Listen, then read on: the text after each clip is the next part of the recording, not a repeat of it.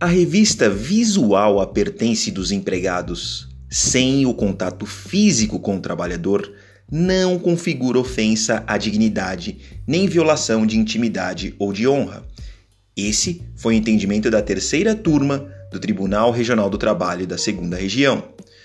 No caso dos autos, a reclamante ajuizou uma ação trabalhista em face da sua ex-empregadora, um supermercado, pleiteando, dentre outros pedidos, uma indenização por dano moral por ter sido submetida a revistas corporais de sua bolsa e pertences ao sair do supermercado, que eram executadas por profissionais do sexo masculino.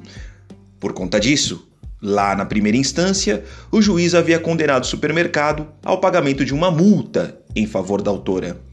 Entretanto, os desembargadores da turma do tribunal consideraram que a prova produzida no processo demonstrou que as revistas nos pertences da empregada, executadas ao final do expediente, eram realizadas com moderação,